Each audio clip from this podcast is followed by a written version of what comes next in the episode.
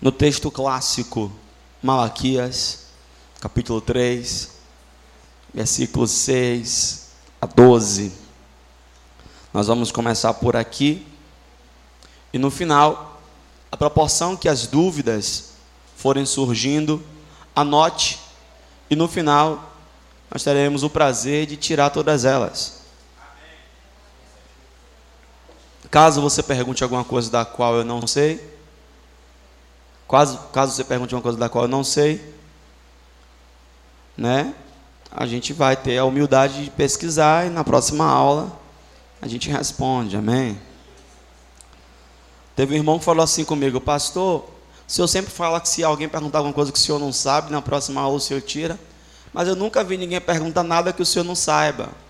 É porque alguém ainda não perguntou nada que eu não saiba, mas um dia alguém pode perguntar alguma coisa da qual eu não sei.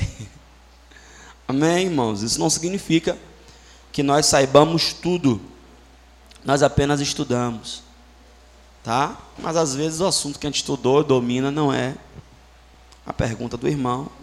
Agora, por favor, pergunte dentro do tema, tá, queridos? A gente está falando de mordomia cristã, o irmão quer perguntar sobre o Apocalipse, os quatro cavaleiros do Apocalipse, a besta que sobe do mar, pelo amor de Deus, o anticristo. Amo o pastor, tá, irmão? Malaquias 3, versículo 6. Pastor, como é que acha Malaquias? Você vai para o Novo Testamento, Mateus, aí você volta. Pronto, não tem erro. Ou você pode olhar aqui, projetado na frente. Quem achou, declara. Nós vamos ler até o versículo 12 que diz assim: Porque eu, Senhor, não mudo, por isso vós, filhos de Jacó, não sois consumidos. Desde os dias de vossos pais, vos desviaste dos meus estatutos e não guardaste, não os guardastes. Tornai-vos para mim e eu me tornarei para vós, diz o Senhor dos exércitos. Mas vós dizeis: em que havemos de tornar? roubará o homem a Deus? Todavia, vós me roubais e dizeis: Em que te roubamos? Nos dízimos e nas ofertas. Com maldição sois amaldiçoados, porque a mim roubais, sim, toda essa nação. Trazei todos os dízimos à casa do tesouro, para que haja mantimento na minha casa. Depois fazer prova de ministro, diz o Senhor dos Exércitos, se eu não vos abrir a janela dos céus e não derramar sobre vós uma benção tal que advenha maior abastança ou que não haja lugar suficiente para recolherdes. E por causa de vós repreenderei o devorador, e ele não destruirá os frutos da vossa terra, e a vossa vide no campo não, não será estéril, diz o Senhor. E todas as nações vos chamarão bem-aventurados, porque vós sereis uma terra deleitosa, diz o Senhor dos exércitos. Amém, queridos? Eu preciso muito da sua atenção. E como eu disse, se você tiver alguma dúvida, não pergunte a seu irmão do lado. Anote e no final nós vamos saná-la. Vamos lá? Amados, o texto que está diante de nós é um texto em que Deus está falando na primeira pessoa, através, é claro, da boca do profeta Malaquias. Deus, ele está se voltando para toda a nação. Deus está falando com um país inteiro. Ele está dizendo: vocês se desviaram de mim. Vocês não estão cumprindo os meus estatutos. Vocês se afastaram de mim. E vocês ainda se perguntam: no que é que nós temos que tornar, que voltar para o Senhor? E o Senhor diz: Todavia, poderá um homem roubar a Deus? Irmão, a resposta clara, óbvia, evidente a essa pergunta é não. Concordam comigo? Sim ou não? Porque como pode um homem, um ser mortal, natural, limitado, roubar um Deus que é eterno, ilimitado e todo-poderoso? Só que Deus volta e diz: Todavia vocês me roubam. Vocês conseguem fazer isso. E vocês ainda se perguntam: No que havemos de te roubar? E Deus diz o que é: vocês me roubam nos dízimos e nas ofertas. Você perceba que Deus não está pedindo nada a ninguém aqui. Se você prestar atenção no texto, o Eterno ele não está pedindo, o Eterno ele não está solicitando, o Eterno ele está afirmando e declarando: vocês são um bando de ladrão. O texto aqui então está falando nada mais nada menos do que de apropriação indébita. Deus está dizendo que o povo estava se apropriando daquilo que não pertencia a eles, mas daquilo que pertencia ao Senhor. Estamos juntos? Só que ele diz que ele não muda. Amém? Mas ele fala: olha, vocês me roubam e a coisa está feia. A coisa está feia, vocês estão me roubando. E a situação da nação naquele momento era caótica, era crise. A coisa estava feia em Israel. E Deus estava dizendo por que tudo aquilo estava acontecendo. Deus estava dizendo que o povo era ladrão. Irmão, quando eu leio esse texto, eu fico pensando, Deus ele afirma isso para o seu povo. E ele diz: olhe, tragam, isso aqui não é um pedido, isso aqui não é uma solicitação, isso aqui não é uma sugestão, isso aqui é uma ordem. Pelo menos quem entende de português concorda comigo? Trazei. Agora, está no gerúndio, né? Não é gerúndio que fala trazei? Eu não sou bom de português. Ou seja, é para você trazer e continuar trazendo. Obrigado pelo seu aumento empolgante. E ele, ele, ele, ele é muito específico. Trazei todos os dízimos. Diga comigo, todos. Fala para você irmão assim, ó, viu irmão? É todos. Trazei todos os dízimos para onde? Para a casa do tesouro. Agora, você que cumpre essa ordenança, Deus está falando com o povo, viu? Isso aqui não é para gente madura, não. Isso aqui é para gente matura. Agora, você que trouxe, faça um teste. Eu imagino Deus, tipo assim, cartando, não é assim que fala? Tirando onda. Você que trouxe, faz um teste, fazer prova de mim nisso.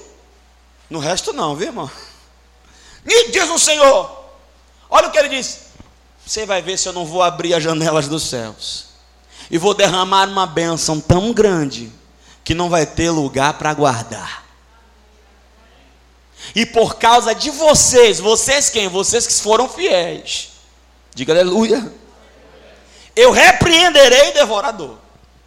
E não só isso, todas as nações olharão para vocês e dirão que vocês são abençoados e que vocês são uma terra deleitosa.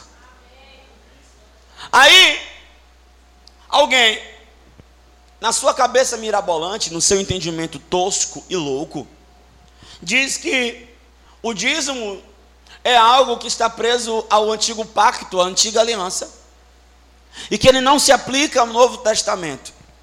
Vamos entender aqui algumas coisas. A primeira delas, o dízimo ele aconteceu antes ou depois da lei? Muito bom. Antes. Melquisedeque, eu vou falar sobre ele aqui na frente. Ele aparece para Abraão em Gênesis 14. E toma dízimo de tudo. Fala comigo, dízimo de tudo. Fala agora todos os dízimos. Aí abre aspas. Pastor, por que, que o senhor está falando isso? É simples, irmão. Você trabalha na sua empresa, você ganha o seu salário, você dá o dízimo. É, o pastor dessa igreja morre de fome. Fala amém, irmão. Fala de novo, irmão. Amém. Pronto. Você trabalha na sua empresa, você ganha o seu salário e dele você tira o dízimo. Amém. Só que aí Deus abençoou, tocou no coração lá do seu irmão, e ele te deu cem reais. Fala amém, irmão. Irmão, você fica assim quando o Marlon estiver falando, ensinando. Eu não, eu você participa. Aleluia? Pronto. Aí Deus tocou no coração do irmão, e aí o irmão te deu sem conto. Aí o que, é que você tem que fazer? Tirar o dízimo.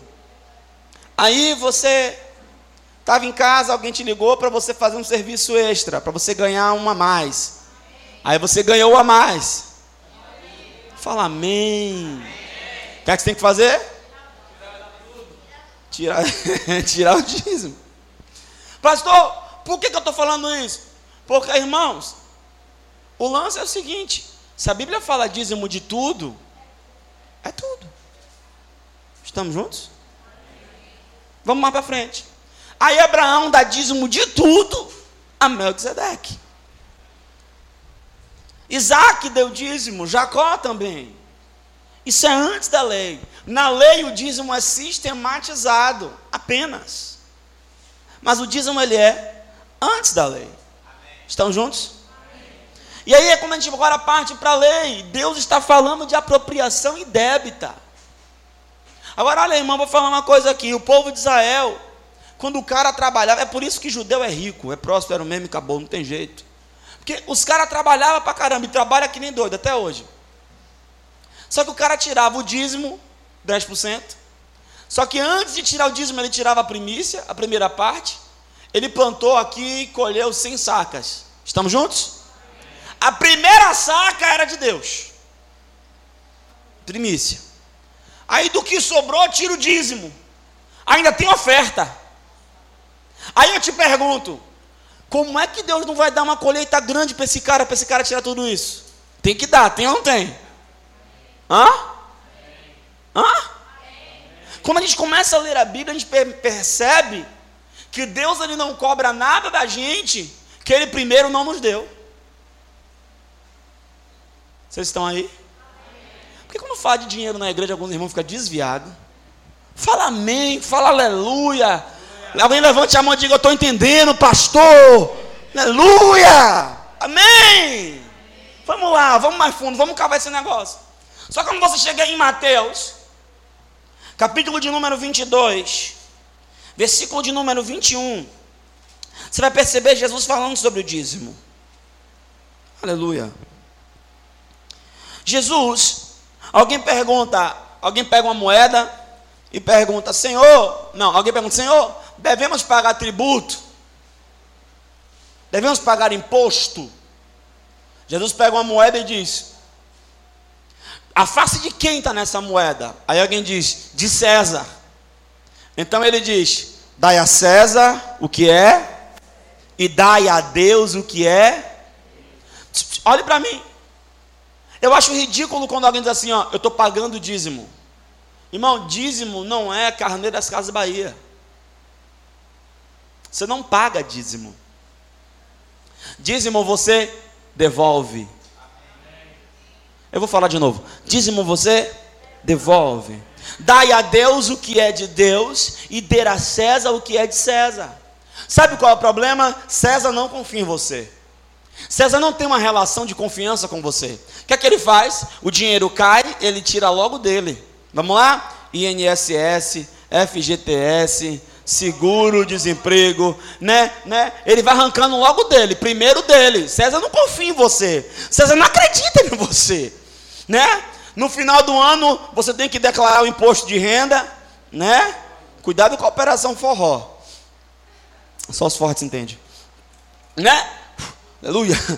E você tem que declarar imposto de renda, porque César não acredita em você. Quando você faz qualquer operação, você compra qualquer coisa, César, nada, eu quero minha parte aí, eu quero meu imposto. E aí tem as taxas, IOF, tudo que, né, né, né, né, tudo que tem na frente é demônio. IOF, ISS, INSS, IPTU, IPVA, hã, hã, hã, tudo capeta, demônio. E César ele quer a parte dele. Você comprou uma casa, César quer a parte dele. Você vendeu uma casa, César quer a parte dele. Você quer casar, César quer a parte dele no seu casamento. Agora que demônio, você paga para casar. Aleluia. César ele não vai esperar você dar para ele, ele vai tomar de você. E a Bíblia, Jesus, Jesus está dizendo: dai a César o que é de César. E César é ladrão. Porque César ele toma de você com a proposta de devolver a você, mas não devolve. Leia-se a saúde como está, a educação como está. Vai ver como é que está a educação, as estradas como está. O IPTU do Brasil é um dos mais caros do mundo. Carro no Brasil é o lugar mais caro para comprar carro no mundo, é no Brasil. Você paga caríssimo. Você entra no Detran, até para respirar você paga. Aquilo é do Satanás. E César, está dizendo: não, eu tomo de você para devolver para você. Devolve, irmão? Hã? Gente, gente, vocês... devolve, é? As escolas estão ótimas, né? Tudo informatizado, digital. Os professores são valorizados, bem tratados, recebem bem. Hã? Não? A saúde está uma maravilha. Você entra ali no Roberto Santos, você sai mais doente do que o que você entrou. Você vai na tal da UPA, irmão, UPA, aquilo só me lembra cavalo, irmão. Eu acho que é isso que o pessoal pensa, que o tratamento é tratamento de bicho. Né? tá rindo, né? Querido, César ele toma de você, diz que devolve para você, não devolve. Deus é diferente. Deus ele não toma para devolver, ele dá para que você devolva. Irmão, eu acho que eu vou me aposentar de pregar de manhã. Para mim está ficando puxado. Irmão, perceba. Jesus Cristo vai falar em Mateus 23. Ele tem a conversa sobre os fariseus. E os fariseus, eles tinham uma forma rigorosíssima de, de, de segmento dentro do judaísmo. Os fariseus era tão terrível, irmão, que o cara fazia uma plantação de cominho. Quem está entendendo o que eu estou falando aqui? O cara plantava o cominho, um metro quadrado, ele media aqui um metro quadrado. Desse metro quadrado ele tirava o dízimo para dar a Deus de cominho. Jesus ele olha para eles e é uma coisa interessante que Jesus ele repreendia esses caras o tempo todo, mas nesse momento ele fala assim, ó, vocês são diferentes, vocês nesse aspecto estão certos. Vocês coam um mosquito e recebem um camelo. Vocês tiram dízimo de tudo. Só que quando Jesus fala em Mateus 23, 23, o seguinte: Ai de vós, escribas e fariseus hipócritas, Pois que mais a hortelã, o endro e o cominho, e desprezais o mais importante da lei, o juízo, a misericórdia e a fé. Deveis, porém, fazer estas coisas e não omitir aquelas. Preste atenção, Jesus não está dizendo que é errado dar o dízimo, devolver o dízimo. Jesus, pelo contrário, Jesus está dizendo: vocês devolvem o dízimo do hortelã, do endro, do cominho, tá certo. Agora também não se esqueçam aleluia, do mais importante, da justiça, misericórdia e da fé. Justiça ali é tzadeká. E tzadeká nada mais é do que a justiça. E a justiça, obras de justiça, atos de justiça, somos nós que somos abastados, digam amém. Cuidar daqueles que menos têm. Estamos juntos? Isso é justiça. Misericórdia vem de miseros cardia Cardia, cardio, coração. O especialista da área cardio é o, o, cardiologista, aquele que cuida do coração. E misericórdia é trazer a misericórdia do outro, trazer a miséria do outro para o meu coração. É sentir o que o outro sente. É se compadecer do outro como se fosse eu mesmo. Estamos juntos? Aleluia. E da fé, porque tudo que não procede da fé é o que? É pecado. Amém? Sem fé é impossível agradar a Deus. Então Jesus está falando: olha, essas coisas são. É importante você dar o dízimo, mas é mais importante justiça, misericórdia e fé. Ele não está anulando uma coisa em detrimento da outra. Ele está dizendo que essas coisas devem andar de mãos dadas. E qual é o problema? Tem muita gente que prega, não, vamos fazer justiça social. A igreja tem que cuidar da área social, e tem mesmo, fala amém. amém. Mas ela tem que cuidar da área social, tanto quanto deve dar o dízimo tanto quanto deve ofertar, tanto quanto deve orar, tanto quanto deve jejuar, porque uma coisa não anula a outra. Estamos juntos? Do mesmo modo também que o contrário é verdadeiro. Você que devolve o dízimo, você também não tem o direito de, porque devolve o dízimo, não fazer as outras coisas. Não, eu sou dizimista, estou salvo. Isso é mentira do diabo. A Bíblia, Jesus está chamando o povo aqui para o equilíbrio. Aqui, ó, estas coisas, porém, deveis fazer, sem omitir, sem parar de fazer as outras. Então Jesus, em momento nenhum, ele falou contra o dízimo, ele proibiu de muito pelo contrário, ele ensinou a fazer do modo correto. Qual é o modo correto? Se eu vou dar o dízimo, e eu sei que meu irmão, não sou eu, é o meu irmão, tem algo contra mim, a Bíblia diz que você deve deixar o dízimo no altar. Ainda bem, né, irmão? Glória a Deus, né? Não é não? Se voltasse com o dízimo, estava ruim, né? Mas você deixa o dízimo no altar, vai lá, se reconcilia primeiro com o seu irmão, depois você volta e entrega o dízimo. Estamos juntos? Jesus ele não proibiu fazer, ele não disse que era errado fazer, ele ensinou a fazer do modo correto. Porque quando você faz, mas faz do modo errado, você não tem o mesmo efeito. Por exemplo, tem uma receita de bolo, vamos lá. E na receita de bolo, diz que você deve pôr fermento. Se você não põe fermento, o bolo não cresce, não é assim? Né? Eu não entendo nada desse negócio. Eu sei que hoje em dia tem um negócio de caixa pronta, você compra a caixa do bolo, né? joga a caixa, bate, né? Mais fácil. Mas, né, modelo tradicional, você bota fermento. Se não pôr fermento, o bolo não cresce. Aí eu te pergunto, a receita a receita está mandando pôr fermento, você fez e não pôs. O bolo não cresceu. A culpa é da receita? Hã? Pois bem, a Bíblia manda você devolver o dízimo. Você devolve, mas não devolve do jeito certo. Você não vê o fruto disso, não vê o efeito disso. A culpa é da Bíblia? Devolver o dízimo é fácil. Fazer as pazes é mais difícil. Pastor, então já que é assim, eu vou parar de dar o dízimo. Não. Traga e deixe no altar. Porque se for assim, meu irmão, vai abrir uma conta em casa. Enquanto não faço as pazes, eu estou guardando. Mano, Deus explica o porquê do dízimo. Qual é o porquê do dízimo? Para que haja mantimento na minha casa. A casa tem que ser mantida. Amém? Só que antes de manter a casa, olhe para mim, estou cheio de Espírito Santo hoje, irmão. Aleluia. Antes da casa ser mantida, devolver o dízimo é um ato de adoração. É um ato de gratidão. É um ato de felicidade, é um ato de celebração. Você está celebrando a sua redenção. Você está dizendo: Eu sou tão grato pelo que Deus fez na minha vida, que eu estou investindo para que outras pessoas também recebam aquilo que eu estou recebendo. Quem está entendendo? Eu sou tão grato com o que Deus fez na minha vida, que eu estou semeando para que outros também eles possam desfrutar daquilo que o Senhor me fez desfrutar. O dízimo é a celebração da redenção, você tem que entender isso. O que é a redenção? Redenção é o seguinte: você foi resgatado. Sabe como é que resgata? Vou te ensinar. Alguém, alguma vez na sua conta já bateu um cheque sem fundo? Alguém aqui levanta a mão. Normal. Cheque sem fundo já bateu na sua conta? Levanta a mão.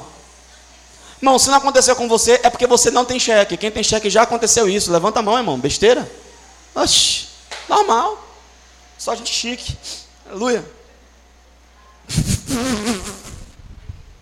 Olha como é que acontece. O cheque bateu sem fundo. Oh my God. O que é que você faz agora? Irmão, é um Deus nos acuda, viu? Você tem que ir lá atrás da pessoa que você deu o cheque. Pegar o cheque. Paga a pessoa o dinheiro devido do cheque. Fala amém, né, irmão? Você não vai roubar a pessoa. Né, irmão?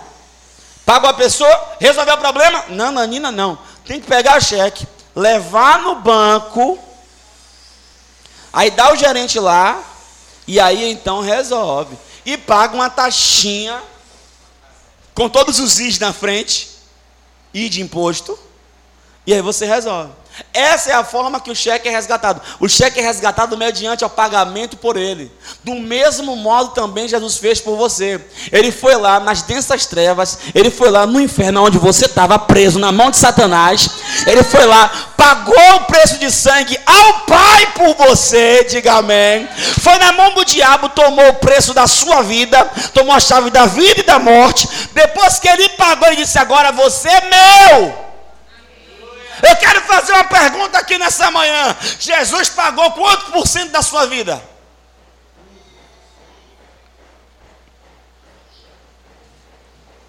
Bora lá, irmão. Bota esse negócio para funcionar. É de manhã. Balança a cabeça pegar um tombo. Quanto por cento da sua vida Jesus pagou? 5%. Jesus é sócio minoritário na sua vida, 2%. Quanto por cento foi, Natália? Ele pagou 100% da sua vida. E aqui para nós, não valia muita coisa não, vou ver.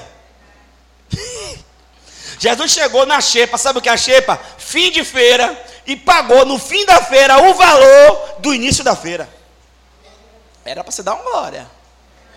Alguma maluca pregou aqui e disse que os irmãos eram tudo tomate podre. Mas na verdade, na verdade, há uma certa coerência nesse pensamento, entendendo e partindo do pressuposto que nós éramos tomates podres, nós não somos mais. Amém. Então Jesus foi lá e pagou por Marlon. Eu não pagava por Marlon nem 50 centavos. Mas Jesus foi lá, pagou pelo cara.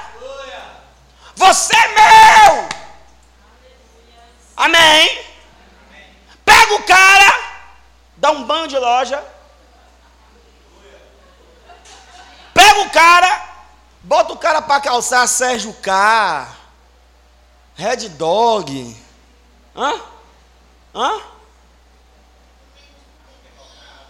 democrata, só coisa chata. Veste o cara, deixa o cara bonito, cheiroso, dá dinheiro pro cara, dá saúde ao cara, dá educação, porque era tudo mal educado. Você estuda aqui, era tudo mal educado aqui, tudo mal educado. Jesus que transformou. uh! É bom acabar com os irmãos, para os irmãos lembrar de onde veio, né?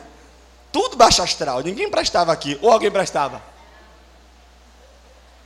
Eu quero que você levante a mão de que você prestava. Jesus pegou, depois que ele faz tudo isso por você, ele estabelece um memorial para que você não esqueça da onde ele lhe tirou e o que ele fez por você. Isso é o dízimo. Eu tenho que lembrar que na minha vida tem prioridades. Estamos juntos? A Bíblia fala em Levíticos 25, 25 sobre a lei da redenção, ela define o que é redenção e ela define o resgate de uma prioridade. Vamos lá, vocês vão entender melhor agora. Vamos usar a figura do Marlon e do pastor Everaldo. Amém? Marlon queria investir na Brazilian Cakes.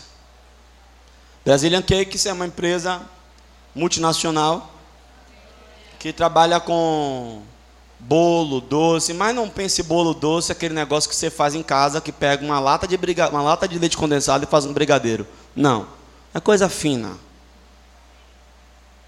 É de outro nível, prateleira de cima. A Brazilian Cakes quer expandir seu campo de atuação.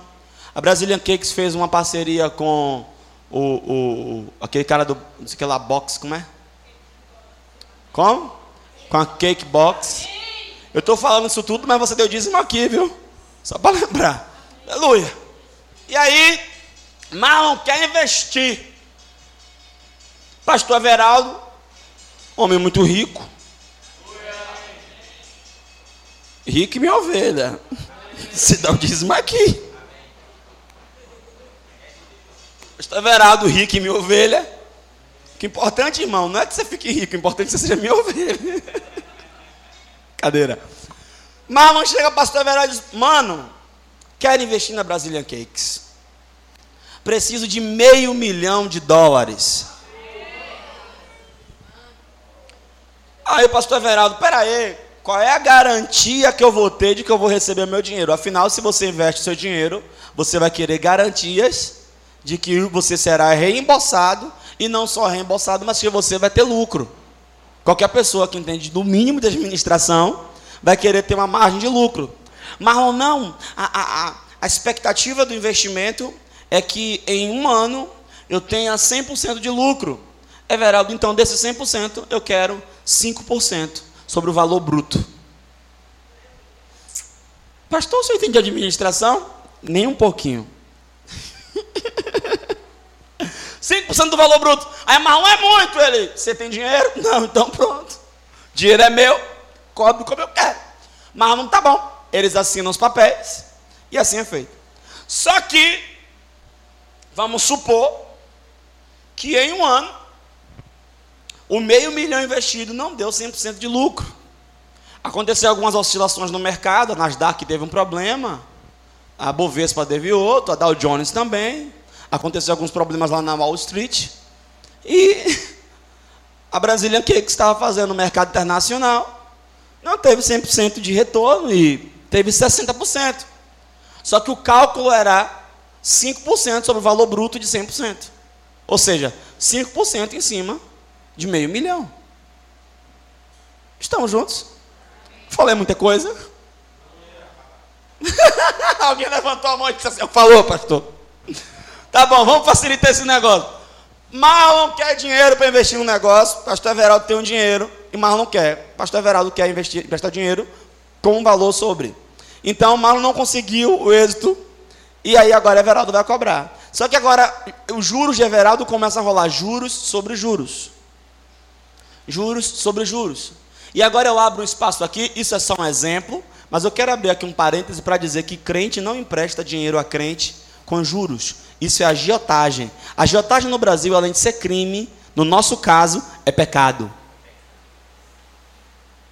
Desentupa e também.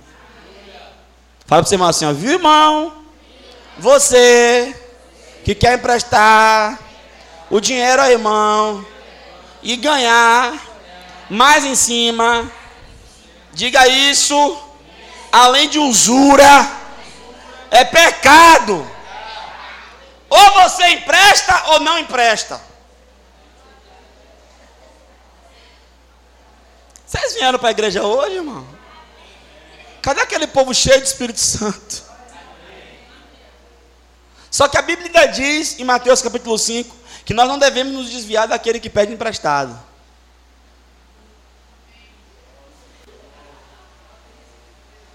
Culto tá poderoso aqui hoje, velho. Deus está falando forte aqui. Mas vamos lá. Só que aí rola juros sobre juros, juros sobre juros, e aí Marlon chega no, no nível que está devendo a Everaldo até as cuecas. Aí Marlon está devendo a Everaldo. Aí chega quem? Titi. Tio Timóteo. Eu chego para Everaldo e digo: Ô Vê, porque Vê é meu íntimo, meu chegado, né? Vê, quanto é que aquele cabeção está te devendo? Ah, ele está me devendo muito. Faz o cálculo total e arredonda. Ele está me devendo mais de 2 milhões de dólares. Ó, ele te deve 2 milhões, desgaste, fadiga, chateação. Bota aí 2 milhões e meio. O que é que tem? Eu paguei a Everaldo a dívida de Marlon. Marlon deve alguma coisa a Everaldo? Ele deve a quem? A Titi. Marlon, quando vê Everaldo, não precisa atravessar a pista, abaixar a cabeça, se esconder, não atender o telefone. Será que tem alguém que faz essas coisas? Ninguém faz isso aqui. Todo mundo aqui é crente. Aleluia. Marlon não precisa ficar com vergonha de Everaldo, tá tranquilo, né? Agora Marlon deixou de dever a Everaldo e deve a quem? A Titi. Foi isso que Jesus fez por nós. Nós pregamos aqui. Você não deve nada ao diabo e não deve nada mesmo, não, viu, irmão? Tire o cara dele. Você não deve nada com o diabo. Você não tem nada com ele. O diabo, beleza. Você não deve nada ao capiroto. Mas a Jesus você deve tudo. Porque a dívida que ele pagou por nós era impagável.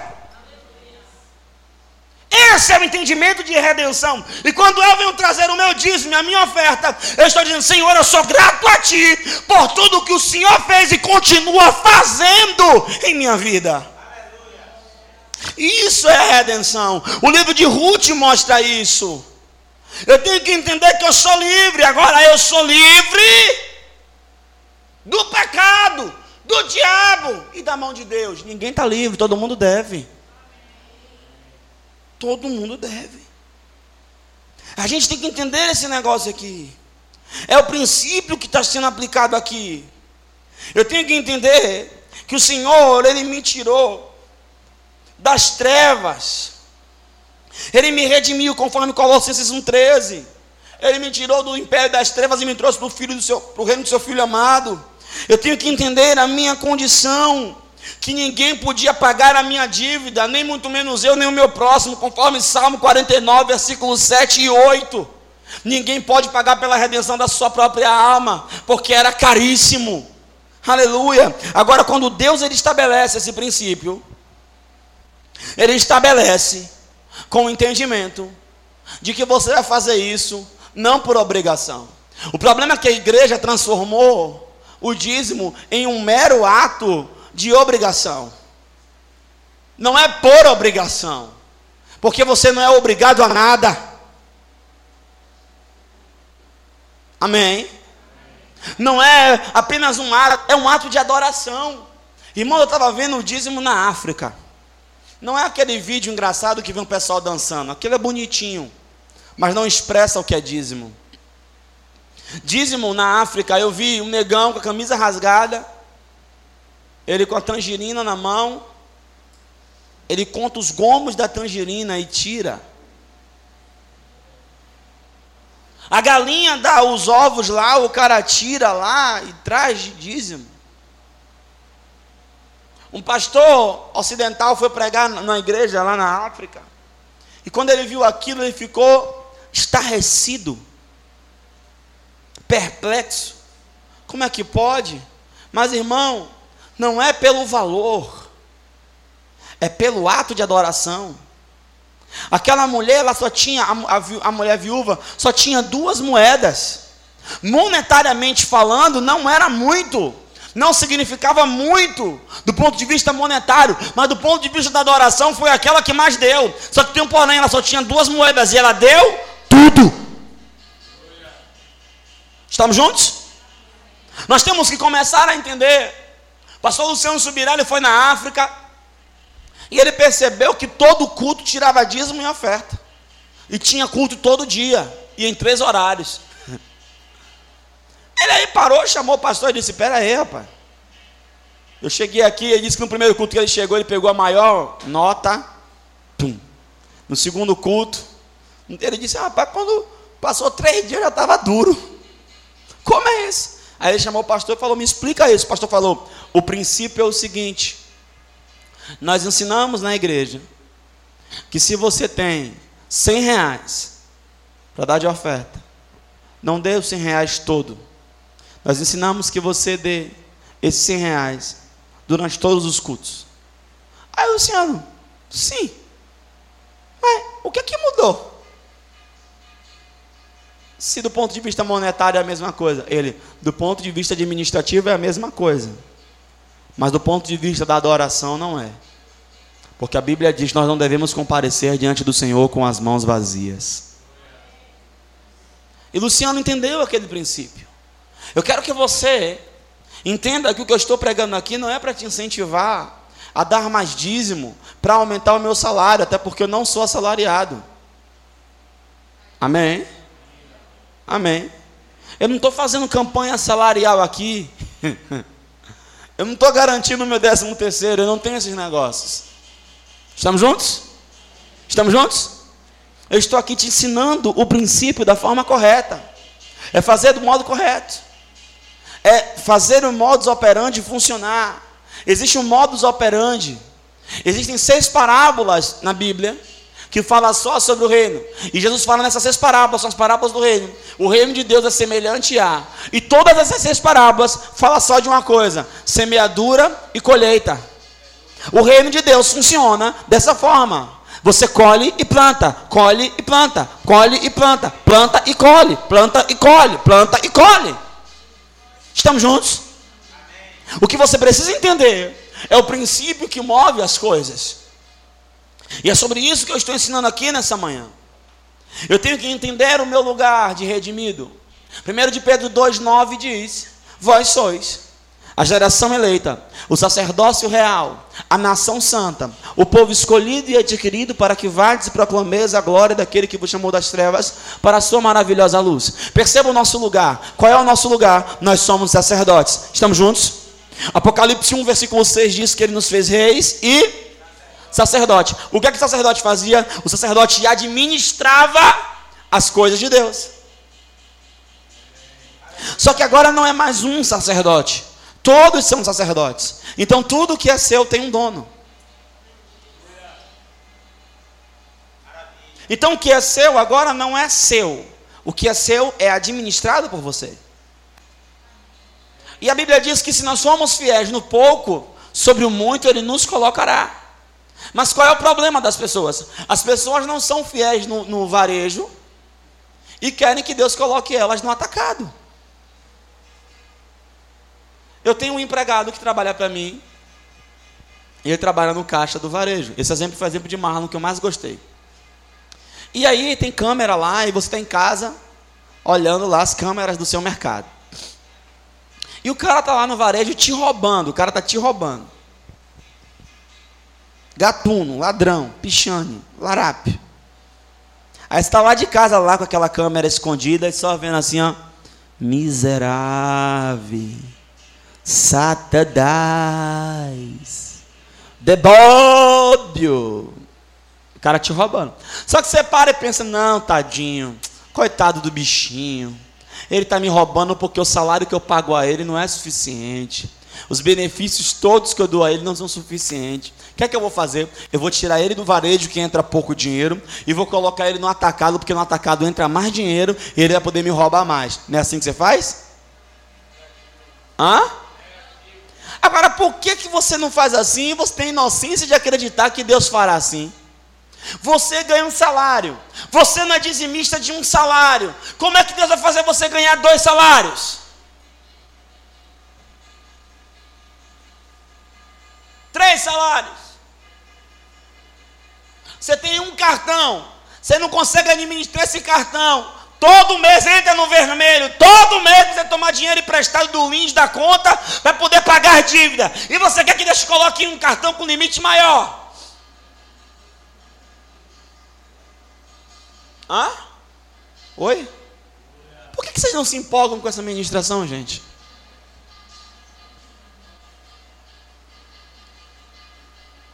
Você é gerente de um banco.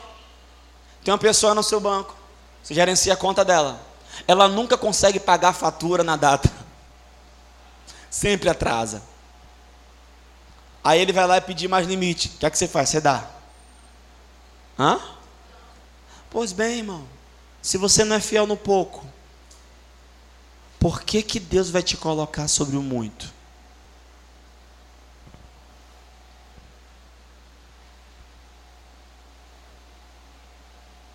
Tudo na vida é uma questão de prioridade.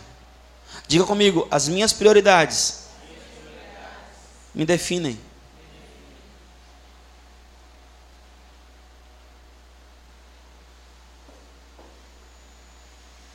Conta a história que Pedrinho estava indo para a igreja. A mãe de Pedrinho deu duas moedas a ele e disse: Uma é de Deus, a outra é do pão. Ele tá bom, mamãe. De Deus, do pão. De Deus, do pão. Aí vai Pedrinho para a igreja. Lá, lá, li, lá, lá, lá, lá, lá, li, lá, lá, lá. Daqui a pouco Pedrinho tropeçou, tum, caiu, bateu a mão, a mão abriu, duas moedas. Uma caiu perto, a outra saiu rolando, caiu no bueiro. Ele, ih, lá foi a moeda de Deus. Seria cômico se não fosse trágico. Quando nós passamos por um perrengue financeiro, qual é a primeira coisa que a gente corta? É a internet que faz a gente perder tanto tempo.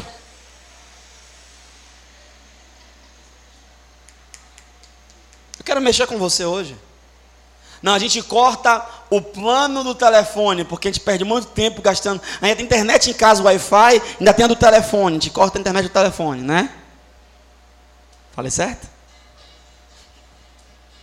A gente corta a TV por assinatura. 200 canais só passa coisa inútil. E tem dia que você procura em 200 canais uma coisa que preste para assistir não acha. É impressionante. A gente corta a TV, né? A TV que a gente corta. A gente corta o dinheiro daquela saidinha. Não, aqui é o dinheiro de eu ir para o cinema, né? Meu cinema é sagrado, sei lá, praia, para quem gosta, ficar tomando sol, ficar lá tostando lá. Hã? Não? Não, gente. Então, as mulheres, é o dinheiro do cabelo.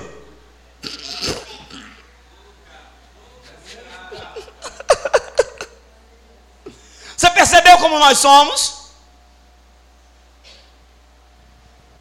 Precisamos entender isso aqui. Esse relógio está contra mim. Não dá tempo de eu falar muito sobre isso. Mas hoje eu só quero mexer com você. Para que você venha nas próximas ministrações com mais empolgação. Amém.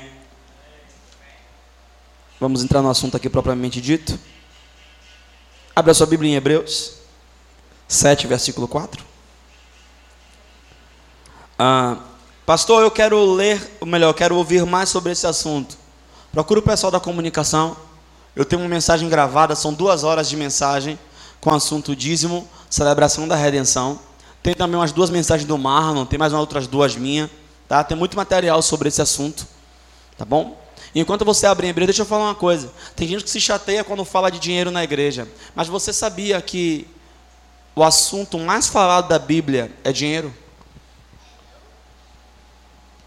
Jesus falou mais sobre dinheiro do que qualquer outra coisa. Sabe por quê? Porque Jesus disse assim, ó: Ninguém pode servir a dois senhores. Há de agradar um e desagradar outro. Ninguém pode servir a Deus e a Mamon. Olhe para mim. Eu vou falar uma coisa com muita experiência é uma das áreas que a pessoa demora mais para ser liberto. Mamon. Ganância. Eu nunca tive problema com dinheiro. O problema que eu falo é vontade de ganância. Porque desde muito cedo eu fui ensinado que o papel do dinheiro é servir. Estamos juntos? E você precisa colocar isso na sua mente. Você precisa, você precisa analisar qual é o seu modelo de dinheiro. Qual é o seu modelo de dinheiro? Na sua casa você foi ensinado sobre dinheiro. Não, pastor, não fui, foi sim. Ou foi ensinado da forma deturpada, por exemplo, de que adianta ter dinheiro e não ter saúde. Quem já ouviu isso? De que adianta ter dinheiro e não ser feliz? Logo você subentendeu que dinheiro é algo nocivo, é algo ruim. Então, no máximo que você quer é dinheiro para pagar suas contas. Aí você tem um trabalho que trabalha de segunda a sexta para viver sábado e domingo. Você trabalha para pagar a conta.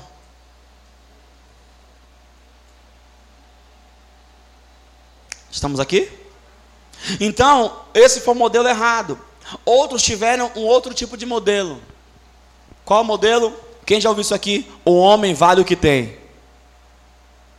Então você foi criado entendendo que o valor, o, o, dinheiro lhe atribui valor. Se eu tenho dinheiro, eu sou valorizado. Se eu não tenho dinheiro, eu não sou ninguém. Então você começou a construir as suas relações também dessa forma. As pessoas que têm é legal, as pessoas que não têm não é legal. Eu saio com quem tem, eu me relaciono com quem tem. Eu gosto de comer com quem tem, gosto de passear com quem tem, eu gosto de sair com quem tem. No meu hall de amigos é quem tem, quem não tem, não é, não está no meu hall, porque o valor da pessoa está atribuído ao que ela tem. E na verdade no Evangelho o valor não está atribuído ao que você tem, o valor está atribuído a quem você é.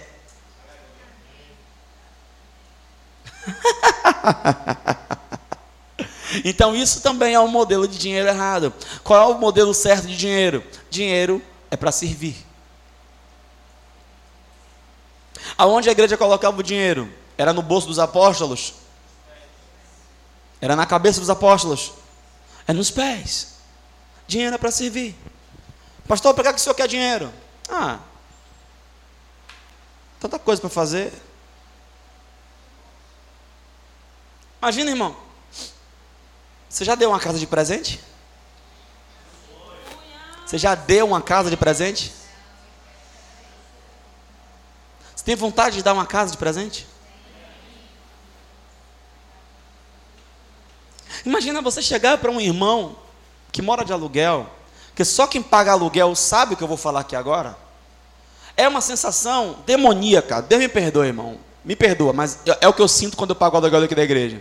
Porque se acaba de pagar.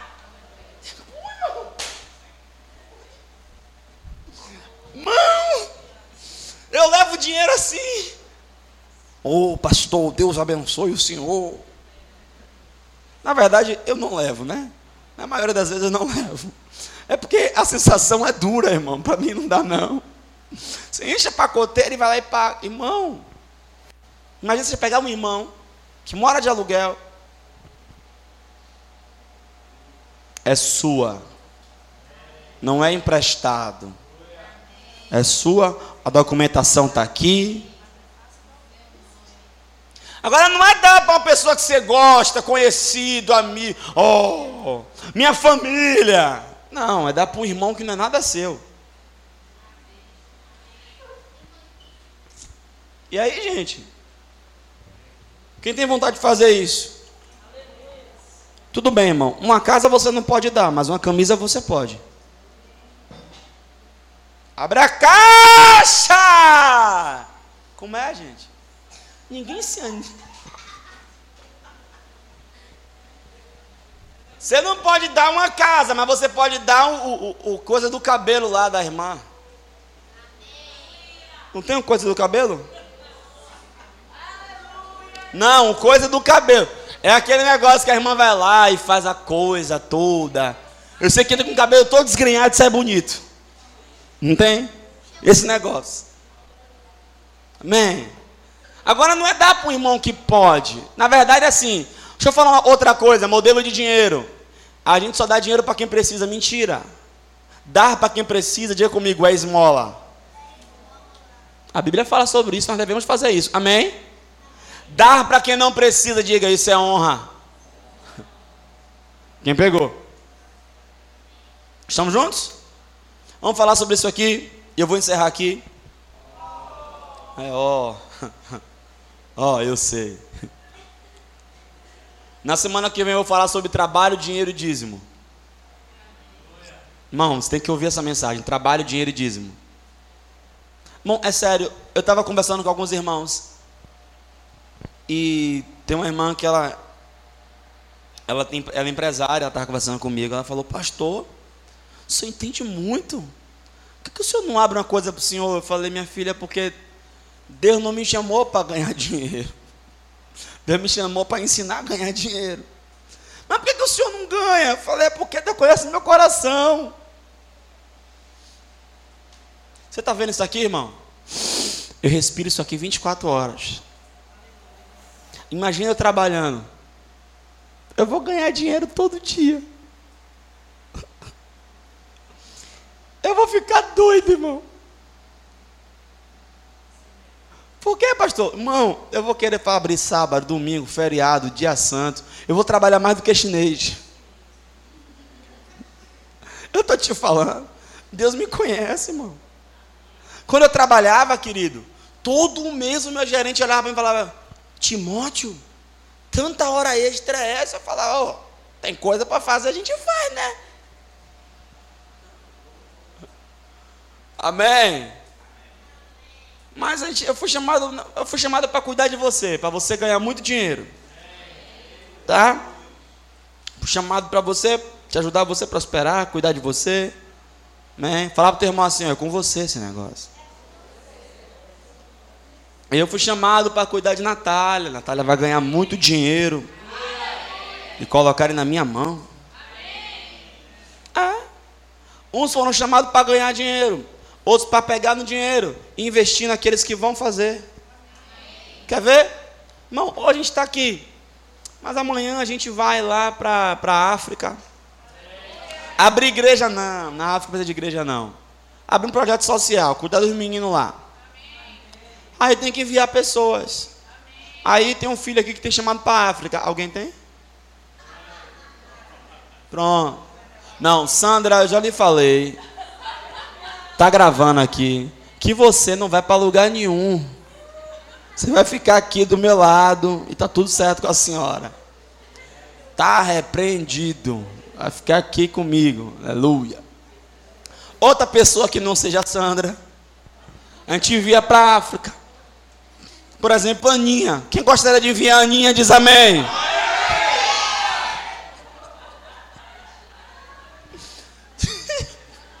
Aninha, isso é porque a gente te ama, hein? A gente vai enviar a Aninha, a Aninha vai. Tem que ter aquele que ganha o dinheiro, que dá para pastor, para mandar para Aninha. Aí Débora tem que ganhar dinheiro lá. Fazer um milhão de bolos. Trazer uma oferta bem forte assim. Aí eu pegar e mandar lá para Aninha. Quem entendeu? Pronto, meu papel é esse. Eu estou feliz com o meu papel. Mas vamos lá. Hebreus 7, versículo 4. O que é que diz?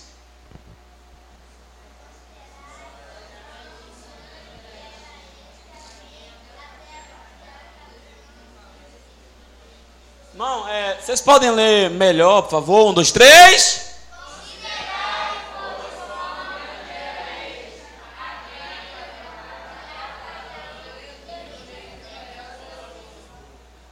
Irmão, a ênfase do livro de Hebreus é o sacerdócio de Cristo segundo a ordem de Melquisedeque. Cristo era da ordem melquisedequiana. De maneira que, olha o que ele está dizendo aqui, ó. Considere uma coisa. Essa pessoa a quem Abraão deu dízimo, até dos melhores despojos, era grande. Irmão, quem é maior do que o cara que ouviu a voz de Deus?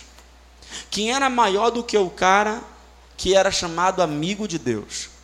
Quem era maior do que o cara a quem Deus disse que engrandeceria o nome? Que dele sairia nações? Que Deus abençoaria onde ele colocasse a mão e a planta dos pés? Quem era maior do que o cara que Deus disse: quem, quem você abençoar, quem te abençoar, eu abençoarei. Quem te amaldiçoar, eu amaldiçoarei. Ou seja, o que fizerem com você, eu retribuo. Tanto como positivo como negativo.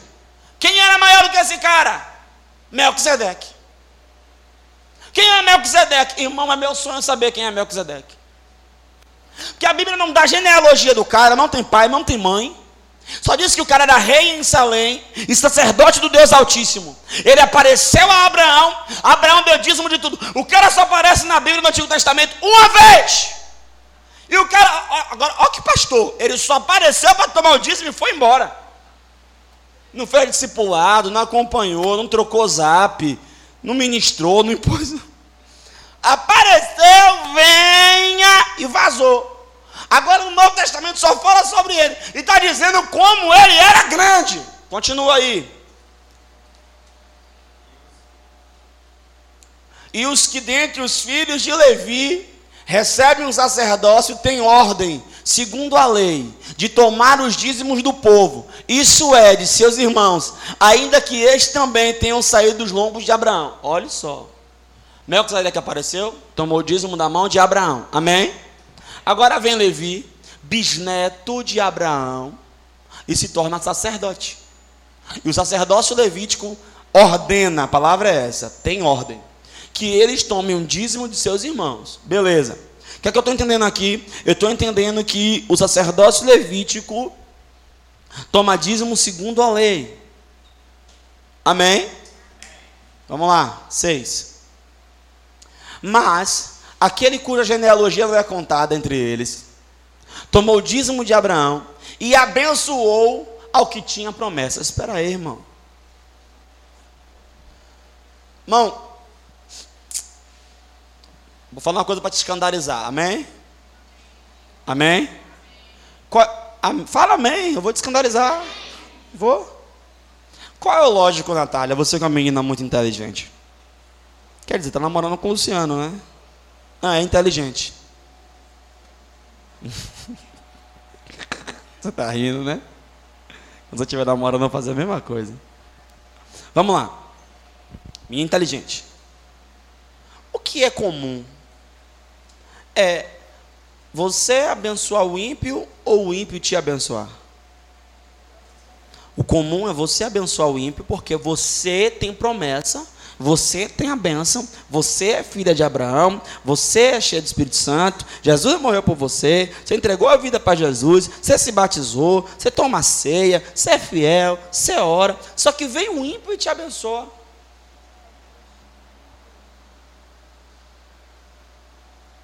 É isso que está acontecendo com Abraão. Abraão tinha a promessa. Deus falava com Abraão. Aparece um cara do nada. E em vez de Abraão abençoá-lo, ele abençoa Abraão. Juntos comigo? Qual foi a forma que ele abençoou Abraão? Ele tomou o dízimo de Abraão, mas ele também deu alguma coisa a Abraão. Fale comigo, Melquisedeque. Deu a Abraão pão e vinho.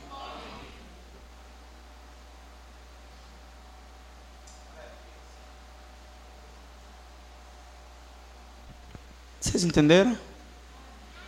Não? Pão e vinho. Este é meu corpo que é partido por vós. Tomai e comei. Façam isso em minha memória. Este é meu sangue que é vertido por vós. Tomai e bebei. Façam isso em minha memória. Vamos lá, sete. Ah, Jesus. Ora, sem contradição alguma, o menor é abençoado pelo maior. No caso aqui, irmãos, o menor é Abraão. E o maior é Melquisedeque. Porque o maior abençoa o menor. Espiritualmente falando, por que eu te abençoo? Porque espiritualmente falando, eu sou maior. Não melhor. Quem entendeu? Apenas maior. Então eu que sou maior, te abençoo porque você é menor. O texto está dizendo que Abraão era menor. Vocês não estão aqui no culto, não, não é possível. Vamos mais, vamos mais. Oito. E aqui certamente recebem dízimos homens que morrem. Ali, porém, recebe aquele de quem se testifica que vive. Irmão,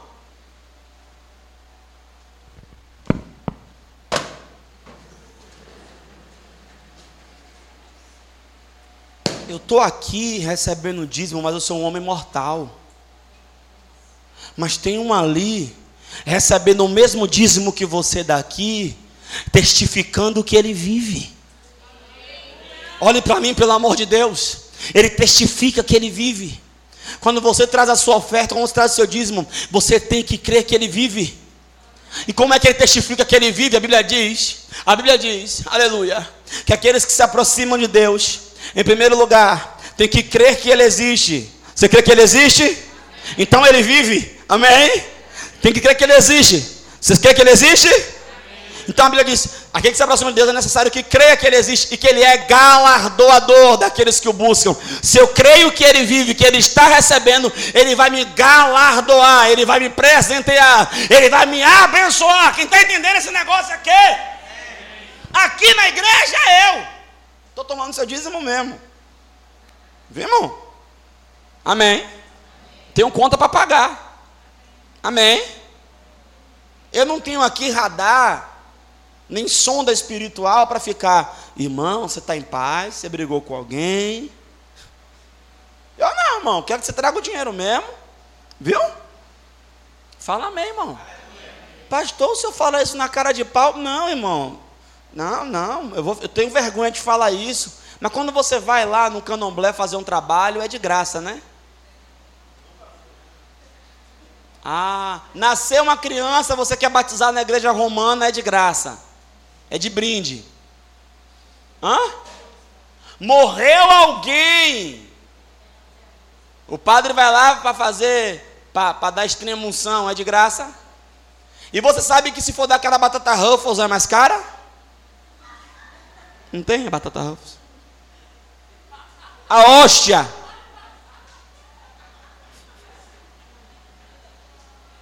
Eu sempre quis tomar aquela batata Ruffles. Minha mãe nunca deixou entrar na fila, irmão. Você já tomou, mal? Poxa. Nunca tomei aquele negócio. Já tomou, pastora? Você era desviada mesmo, velho. Minha mãe nunca deixou eu tomar aquela batata rampa. Eu ficava com a vontade. Aí, olha bem, se vou fazer a, a, missa de, do cara embora, viu? Para despachar o cara. É de um dinheiro à vista. Pastor, como é que o senhor sabe trabalhar na Jardim da Saudade? Não era coveiro. Pastor, Aí sete dias depois tinha missa de sétimo dia, porque o cara morre e vai para o purgatório. Aí é para o cara purgar, limpar, para ir para o céu, sete dias uma missa, que você paga. 7, 14 e 21. Eu estou pensando, deixa para lá.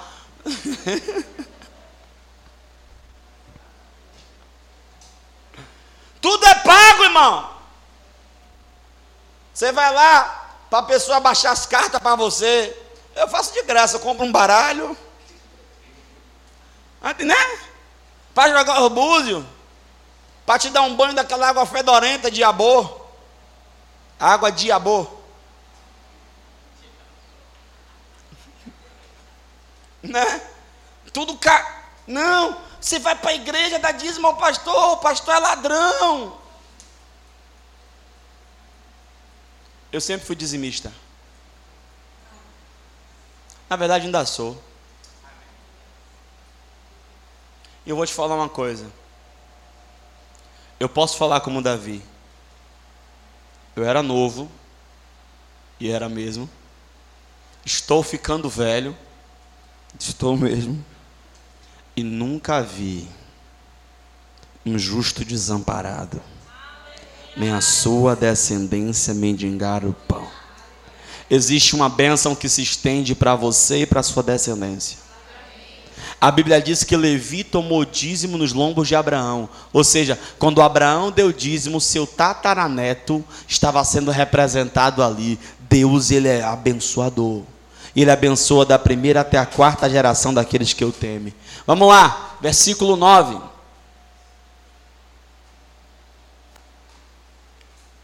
E por assim dizer, por meio de Abraão, ó, até Levi, que recebe dízimo, pagou o dízimo.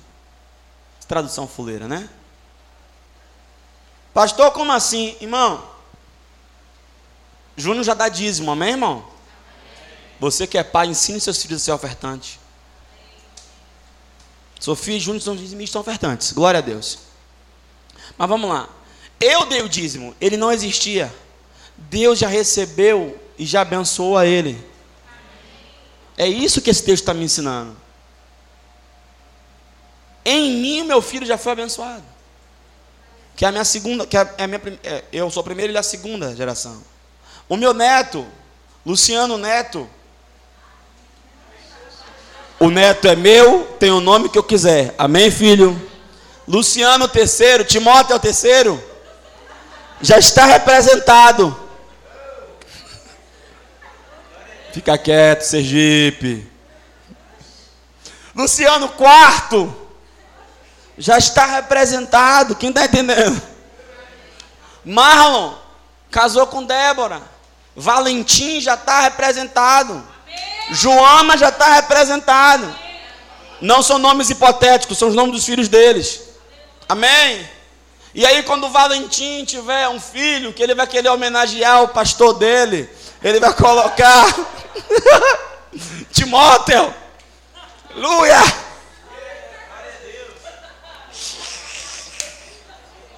Neto de Marlon. Querido, Deus ele é um Deus geracional. Deus ele não pensa só em você. A bênção de Deus é geracional. E isso agora eu vou abrir um precedente aqui, não é só para dízimo, não. Quando eu casei, eu quebrei uma maldição na minha família. Quem entendeu? A bênção de Deus é geracional. Quem está entendendo esse negócio aqui? Quando você semeia, quando você planta, queridos, você está semeando e plantando não só para você. Quanto tempo leva para uma tamareira crescer, mano? Mil anos. Um dia um jovem perguntou para um sábio: Por que, que o senhor está plantando isso se o senhor não vai colher? Aí ele falou assim: ó, se todo mundo pensasse que nem você, não existiriam mais tamareiras. Eu tenho que saber o seguinte: Tem coisa que eu planto, mas quem colhe são os meus filhos. Eu estou plantando. Tem coisa que seu pai espiritual está plantando, mas quem vai colher é você, rapaz. E você precisa ser pai também, precisa plantar para outros. Quem está entendendo esse negócio aqui? Glória. Versículo 10. Vamos mais rápido que o tempo já foi. Portanto, ele estava ainda nos lombos de seu pai, quando Melquisedeque saiu ao encontro deste. 11. De sorte que, se a perfeição fosse pelo sacerdócio levítico, pois sob este o povo recebeu a lei, que necessidade havia ainda de que o sacerdote se levantasse segundo a ordem de Melquisedeque, e que não fosse contado segundo a ordem de Abraão. Ou seja, o sacerdócio levítico ele era passageiro, e de fato foi. Tanto sim que vinha um sacerdócio posterior, que é o de Melquisedeque, que é antes de Levi. Na verdade, irmãos, eu vou falar uma coisa aqui, isso aqui é uma heresia pessoal. Eu particularmente acredito que Melquisedeque é uma figura de Cristo. É o próprio Cristo. Pronto, falei. Eu acredito dessa maneira. Amém. Versículo 12. Pois mudou o sacerdote, necessariamente também se faz mudança na lei. Isso dá a ideia de que Cristo, se fosse segundo a ordem de Levi, Cristo não seria sacerdote. Por quê? Ele era da tribo de Judá. Ele não era da tribo de Levi. Só que como mudou o sacerdote, mudou também a lei. Amém? E o sacerdócio, ele se estendeu para todos os homens. Entenda uma coisa: ser sacerdote é oferecer a Deus também sacrifício, é oferecer a Deus dízimo, oferecer a Deus oferta. E você precisa entender e quebrar mamon na sua vida. Mamon é quebrado, irmãos. A gente não faz oração de libertação para tirar mamon de sua vida. Não, irmão está com espírito de mamon, vamos orar. Não vai funcionar. Você só quebra a ganância quando você semeia. Tem gente que tem dificuldade para dar e não entende por que também. As coisas são tão difíceis para ele receber. Eu vou falar uma coisa louca aqui agora e eu espero que você receba no seu espírito. Mas tem coisa que você recebe que não é nem para você. É só para passar por você. Você recebe o Espírito está ministrando. Isso aqui é para ministrar fulano. Isso aqui é para abençoar ciclano. Isso aqui não é para ti. E você precisa estar sensível ao Espírito Santo. Irmãos, eu vou falar uma coisa. Quem não quer que você semeie é o diabo. Quantas coisas a igreja pode fazer tendo dinheiro? Pastor, mas o senhor fala de dinheiro, é a Bíblia. A Bíblia diz que dinheiro por tudo responde. Deus livre e guarde, mas morre um irmão no nosso meio que não tem a condição de pagar o enterro. O que, a gente vai fazer com a família? Ô oh, família, te vira, é isso? Vá atrás do vereador, é isso que a gente vai fazer? É isso que a Bíblia ensina? Procure lá Igor Canário na Câmara de Vereadores. Tá ligado, parceiro?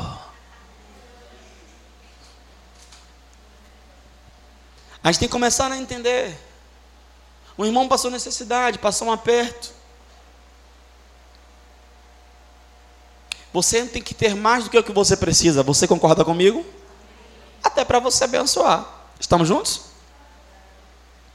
Então, irmãos, não trave a sua prosperidade. Eu estou falando de prosperidade, não estou falando de riqueza. Há uma diferença enorme. Prosperidade é ter todas as suas necessidades supridas em Deus. Amém? Quem tem necessidade aqui de ter um carro? Pronto, você vai ter essa necessidade suprida em Deus. Não, vocês não têm necessidade. Ah? Quem tem necessidade de ter computador? Vai ser suprido. Notebook. Vai ser suprido. Tablet. Você é suprido também. Uma internet muito veloz.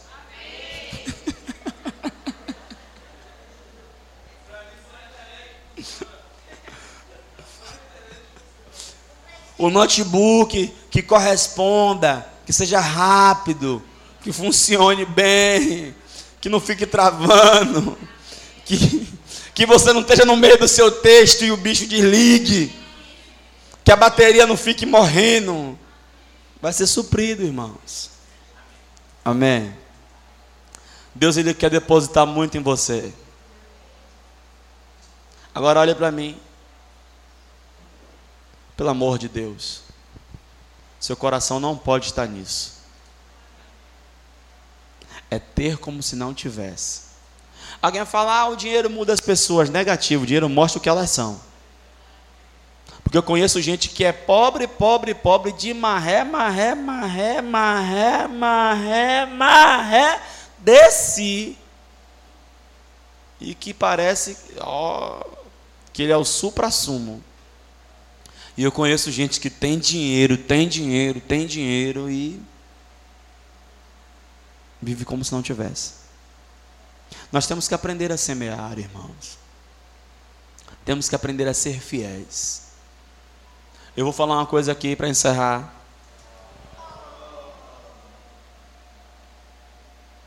Pastor, dar dízimo de salário mínimo é fácil? Não. Como é que o senhor sabe? Já dei. Irmão, na época o salário ainda era 500 conto. Quem lembra? Meu amigo, eu vou te falar uma coisa. Aqueles 50 parecia 500. Que pegava aqui, tirava, eu ficava, Jesus. Irmão, eu desenvolvi uma tática. Eu passava na, na boca do, do, do caixa eletrônico, tirava o dízimo. Eu não olhava o salário. Eu tirava o dízimo. Cinquentão. Ia para a igreja. Devolvia. Devolvia, aí eu voltava. Aí eu tirava o saldo, aí eu via o que foi descontado, aí eu via o que tinha que pagar. Mas, pastor, irmão, que se não fosse assim, eu era roubado. Porque, olha bem, você quer saber quando é que sua mente está sendo transformada? que quer saber? Quando o natural é o sobrenatural. Se o sobrenatural não é natural, a sua mente não é uma mente natural, não é uma mente transformada. Porque se você for olhar, devolver o dízimo com a mente natural, você não devolve. Você fala, vem com esse dinheiro aqui, eu posso fazer, e pá, e tal, e esquelar, e aí, Senhor, eu vou tomar emprestado esse mês, e aí o Senhor. Uhul!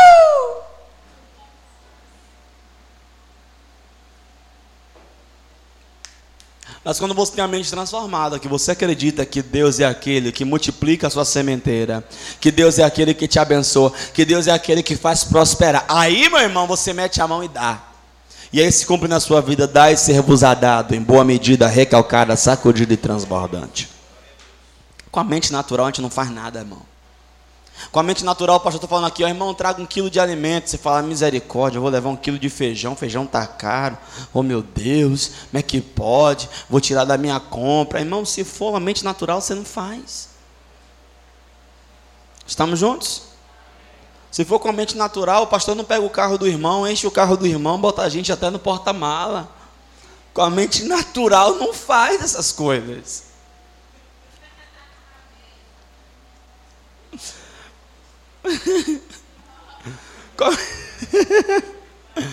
Amém. Feche seus olhos. Senhor, eu entendo que nós pregamos e ensinamos, mas é o Senhor que convence.